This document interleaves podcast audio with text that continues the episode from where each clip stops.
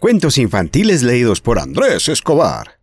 Hoy vamos a leer El cuento más rápido del mundo, tomado de la página cuentosparadormir.com.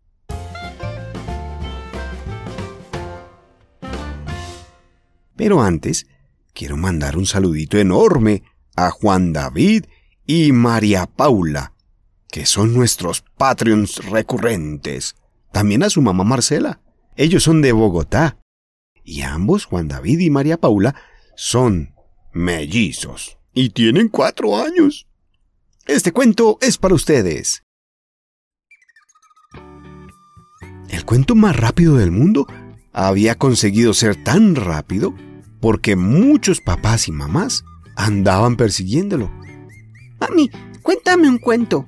No, que ya es muy tarde. Solo uno muy rápido, porfis.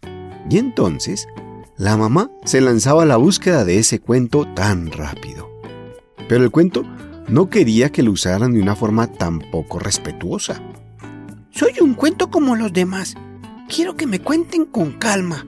Y salía corriendo y no se dejaba atrapar. Hasta que una mamá le puso una trampa. Yo te contaré con calma, le dijo. Y el cuento que tenía infinitas ganas de que lo contaran, no quiso escapar. Uno, dijo la mamá muy despacio.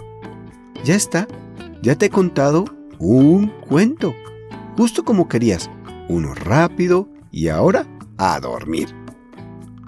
El niño y el cuento se sintieron engañados. Juntos inventaron la forma de compensar aquella injusticia conseguiremos que mamá me lea tus páginas. A la siguiente mañana, el niño había desaparecido.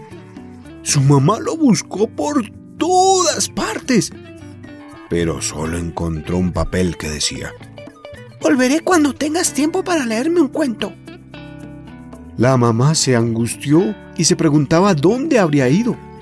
Se olvidó del trabajo, de todas las demás cosas y dedicó todo el día a buscar a su hijo.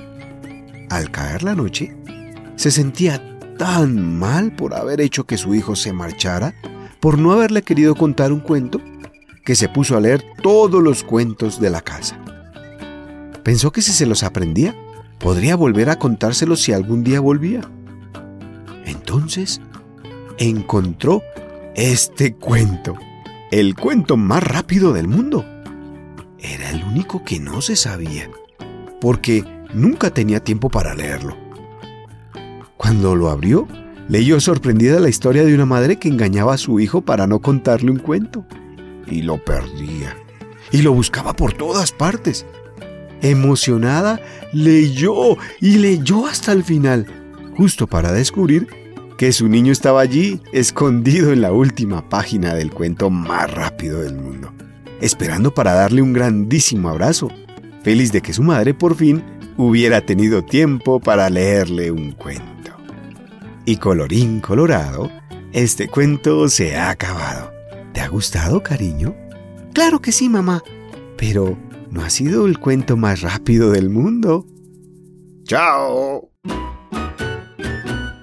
¿Quieres seguir escuchándonos? Encuéntranos en Instagram como Cuentos Infantiles AE.